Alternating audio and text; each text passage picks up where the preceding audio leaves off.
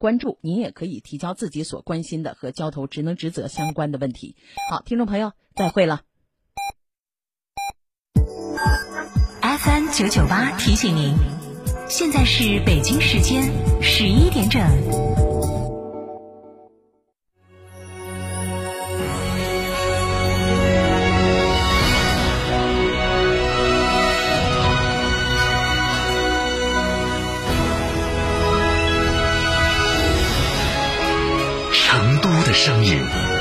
FM 九九点八，成都电台新闻广播。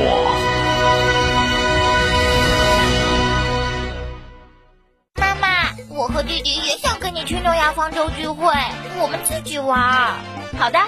老婆，要不要把你舅舅一家的接待安排到诺亚方舟？嗯，算你懂事儿。诺亚方舟，吃喝玩乐睡的好地方。这是我的玩具，你不准玩。行了，你是哥哥，让着点妹妹好不好？二孩来了，问题也来了。关注厅堂 FM，爱听九一四微信公众号，点击底部菜单“二胎时代”或回复关键字“二胎”，订阅收听。一个孩子教不好，两个孩子不好教，还有机会获得原价一千二百元小雅音箱一台。去哪儿耍？圆窝子酒庄噻！圆窝子酒庄天台山住民宿，还有十年以上的老酒等你喝。圆窝子酒庄电话咨询六幺七八七八八八六幺七八七八八八，圆窝子酒庄，中国名酒庄哦。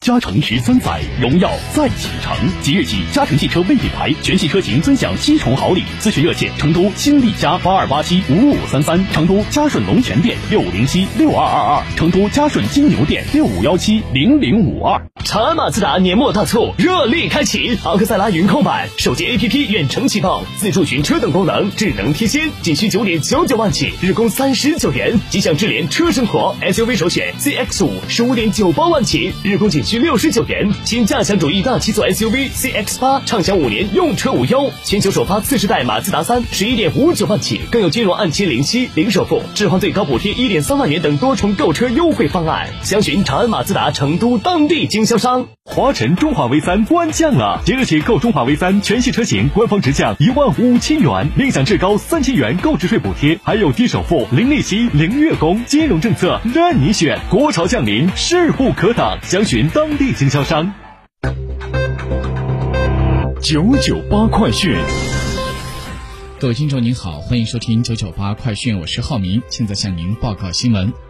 昨天上午，成都地铁十七号线首列车成功运抵永兴车辆段，并正式启动场段调试工作。至此，成都地铁二零二零年将开通的五条地铁线路首列车均已经全部到段，这标志着成都地铁正阔步迈入大线网运营新时代。据了解，十七号线一期工程线路全长二十六点一四五公里，共设有九座车站，是市域快速轨道交通层次当中重要的西部快线。通过主支线的方式串联起了武侯、温江双流东升组团，进一步加强了各区之间的快速联系。其开通之后，将为广大市民乘客带来更加舒适、更便捷的地铁出行体验。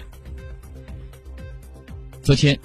记者从成都交警七分局了解到，为了让群众能够利用下班后空余时间及时消除交通违法，七分局推出工作日外的延时服务便民新举措。不仅周六周日可以办理，同时新增一处电子监控交通违法处理点位，工作时间延长至晚上九点钟。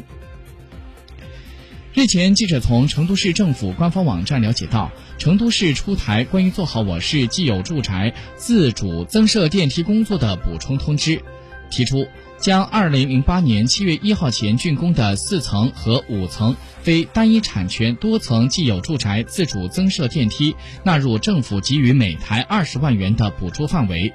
补助资金使用管理办法与六层及以上既有住宅自主增设电梯的一致。昨天，二零一九成都国际茶博会暨首届四川全民泡茶节在世纪城会展中心正式开幕，会期四天。本届茶博会参展企业八百多家，汇聚了绿茶、红茶、黑茶、黄茶、白茶、乌龙茶等六大茶类千余种茶品牌，以及官窑、定窑、钧窑、汝窑、哥窑、景德镇窑等八大名窑上万款茶器。市民朋友除了可以品鉴全国各地的特色香茗。欣赏到上万种茶具的美器，还可以参与到全民泡茶节，跟着茶艺师学泡茶活动，免费学习红茶、黑茶、白茶、绿茶、乌龙茶等六大茶类泡茶技巧，快速的变身成为泡茶达人，体验一把健康茶生活的高雅情趣。昨天，二零一九天府书展倒计时牌揭幕仪式在成都购书中心举行，标志着天府书展进入到了最后的筹备冲刺阶段。一场盛大的阅读嘉年华活动即将呈现在各位读者眼前。记者了解到，这次的首届天府书展将会在十一月二十九号到十二月二号举行，主会场设在成都世纪城国际会展中心。在昨天上午，成都燃气集团股份有限公司首次公开发行股票，并在主板上市的申请无条件通过证监会的审核。成都已上市公司的数量将会达到一百零五家。记者了解到，今年五月，成都印发《成都市骄子之星经济证券化倍增行动计划》，提出到二零二二年，全市新增上市公司数量实现倍增，境内外上市公司总量将会超过一百四十家。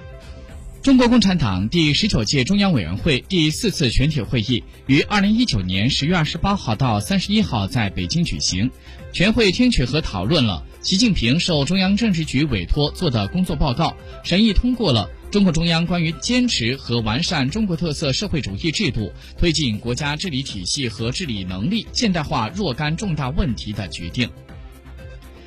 记者昨天从教育部了解到，二零二零届高校毕业生规模预计将会达到八百七十四万人，同比增加四十万人。根据中国男篮的现状和任务完成情况，并且着眼于未来的发展思路和目标，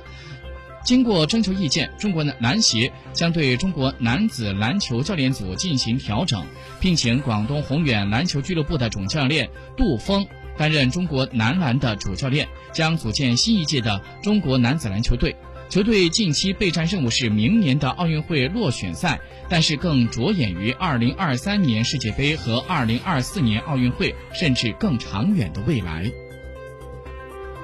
教育部在日前印发的关于一流本科课程建设的实施意见明确，高等学校要严格执行教授为本科生授课的制度。连续三年不承担本科课程的教授、副教授转出教师系列。